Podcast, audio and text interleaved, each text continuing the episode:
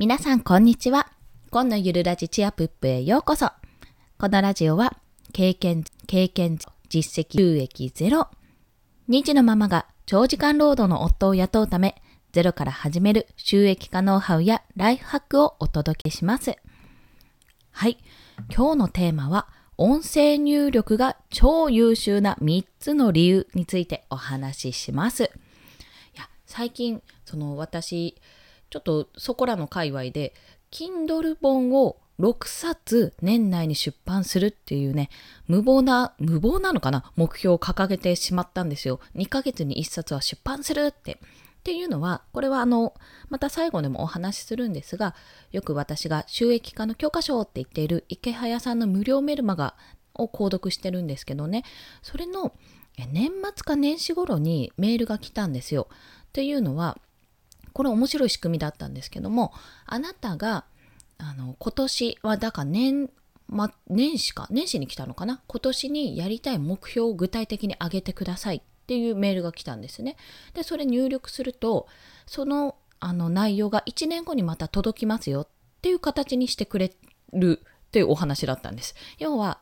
あの、タイムカプセルですよね。タイムカプセル、メールのタイムカプセル版のような形にしてくれて、で、それを書くときに、まあその時の当時の私、まだ産んでない状態の3000の状態の私は、じゃあ年内に2ヶ月に1冊のペースで Kindle 本を出すぞって出したわけですよ。いや、よくよく考えたら結構しんどくて、これ4月に入った今でも1冊も出せてない状況なんですね。で、こりゃまずいということで、あの着手はしたんですが、なかなかやっぱり筆が進まない時とか、まあ、進みたいけど、すぐに着手できない、まあ、パソコンが手元にない、近くにないっていう状況があることが多かったんですよ。で、そんな時に、ふとね、勝間和代さんのお話で、なんだっけな、 Voicy だったかな。あの、私は、パソコンでも打ったり、スマホでも打ったりするけど、音声入力もしていますっていうのをどこかで聞いたので、試してみたら、それがめちゃめちゃ使いやすかったんですよ。というところで前置きは長くなってしまったんですが、このめちゃめちゃ使いやすかったっていう話をしたいがために、今日は3つポイントをお話しします。1つ目、外出先で文書入力ができる。外出先で文書入力ができる。2つ目、開業など最低限のことができる。開業など最低限のことができる。3つ目は、話しながら文章を考えることができる。話しながら文章を考えることができる。この3つについて1つずつ解説していきますね。まず先に外出先で文書入力ができるということなんですが、やはりあの私の場合はパソコンをね持ち歩いて外に出るということがなかなかないんですよ、機械として。外出自体があまりないんですけど、そういった時に、やっぱりこう、私の場合散歩とかしてると、どうしても、あ、今すごいいい文章思い浮かんだなとか、あ、これ良かったなっていう時があるんですよね。あった時に、まあ、立ち止まってメモに、あのメモアプリで入力したりするんですけど、すっごくそれが嫌だったんですね。なんかもっとこう手軽にできないのかなってちょっと考えていたんですよ。でそこで、これを、音声入力。あの、やっぱりフリック入力も早いんですけど、それなりに、音声入力することで、こう、長文を書けること、書ける、書くことができるっていうのが大きいんです。すごく。ちょっと散歩してて、うーんってこう、ふと思い浮かんだ時に、もちろんね、歩きスマホになってしまうので、もうどちらかというと電話してるような感覚でですね、あの、一つ立ち止まって、ちょっとこうやってもしもしもしもしみたいな、ちょっとあの、電話してるふりなんですけど、若干ちょっと人目を気にして電話してるふりで、こうバーって話すんですね。話すと、意外と、意外とね、誤字脱字が少ない。思っていた以上に。私の場合は80%ぐらいはちゃんと捉えてくれてるなという印象でした。で、この外出先でできるっていうのが非常にありがたくて、外出先以外でもあるんですよ。というのは、私、あの、パソコン、まあ、置いてあるデスクが、まあ、ダイニングテーブルなんですけども、あって、と寝室が隣、まあ、隣というかもう、まあ、続きなので、あんま関係ないんですが、隣にあると。で、子供たちって基本的に寝室にいるんですよ。でその寝室で、まあ、ママ隣に来いやっていう時があるんですよね。テレビを見たりしてる時に、こうポンポンポンってベッドポンポンポンって叩かれてで、そういう時まあスマホを持っていくんですけど、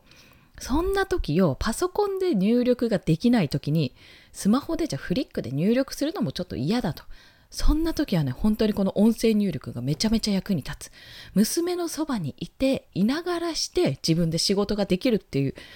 このね、隙間時間を有効に使えるってことが判明したんですよ。まあ、大抵娘があのテレビとか動画とか見てふわーっとしてる時にそれでもこう隣にいてほしいと時があるので、まあ、ほぼなんですけどそういう時に使ってます。非常に便利というところです。そして2つ目が開業などが最低限開業などのことができるんです。これ試してみたんですよ。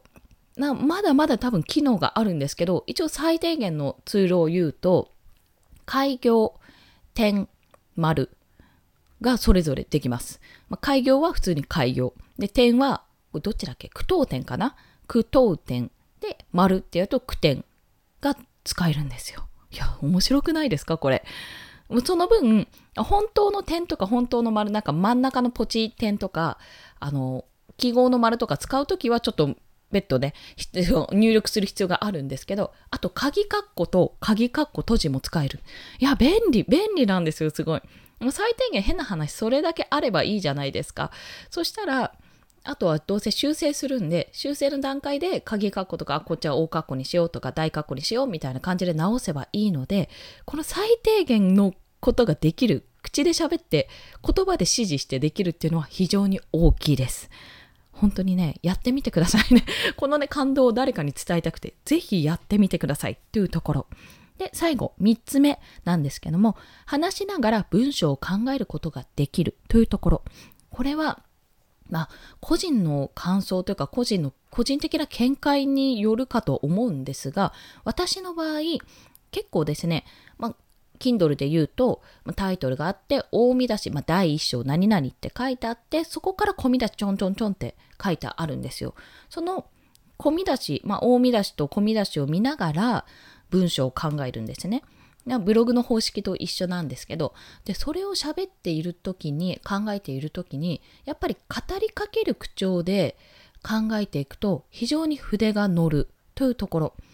どこか、なんだっけな、大悟さんの、メンタリスト大悟さんの人を操る禁断の文章術っていう本にも書いてあったんですけども、やっぱ語りかける、会話口調で考えると文章って浮かび上がってくるんですよ。要は何に困っていて、まあ、どういうところを解決してほしいかっていうのを自分ともう一人、まあ、私の場合過去の自分とか、まあ、もしくは同じような悩みを持っているなんか第三者の姿を想像してそこと話しかけるような形でその人に向かって話しているような形で書くんですね。入力するんですね、まあ、この音声配信に近いものがあるんですよ。でそういった時に話しながらだと非常に文章が載ってきて考えやすくまたさらに出てきてとりあえず入力だけしとけばいいんですそこは、構成とか考えずにとりあえずバーって話したいことわーって書いて後でそれを直せばいいっていう。のネタだけネタというかそうですね話したいこととかその流れをね話しながら考えられる。要は会話をするので変な方向に進まないんですよね会話が。会話というか文章がですねこのテーマって言ったらこのテーマに向かって話していけるのでそれがすごく便利なんですよ。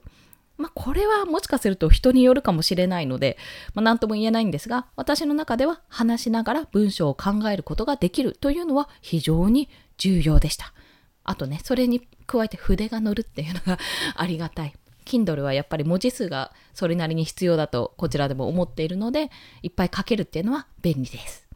はい。ということで、メリット3つですね。あ、3つの理由、超優秀な3つの理由ということで、外出先で文書入力ができる。開業など最低限できる。最低限のことができる。話しながら文章を考えることができるという3つの理由をお伝えしたんですが、もちろんデメリットもあります。はい。そこをね、ちゃんとお伝えします。デメリット3つ。これは誤字がある。誤字脱字の誤字ですね。がある。途中で切れる。これね、時間で切れちゃうのかな？直せるのかもしれないんですけども、一定時間経つと切れちゃうんですよ。あと一定時間喋らないと切れます。と、外出先だとちょっと恥ずかしい。人目を気にするね。一応、え、なんかブツブツ喋ってるんだけどってこうね、思われるのもちょっと恥ずかしいかなっていうところはあります。まあ、実際に私が経験して感じたこの3つですが、まあ、それを踏まえても、メリットの方が大きいということで、今回は音声入力が超優秀な3つの理由についてお話ししました。こちら、私の場合、Google ドキュメントで入力してるんですね。というのは、スマホのアプリもあるし、ネットでつながってるものなので、パソコンからでもアクセスできるっていうところで非常に便利。最終的に、あの、どう、なんて読むんだ、ドキュックスっていうのか、DOCX。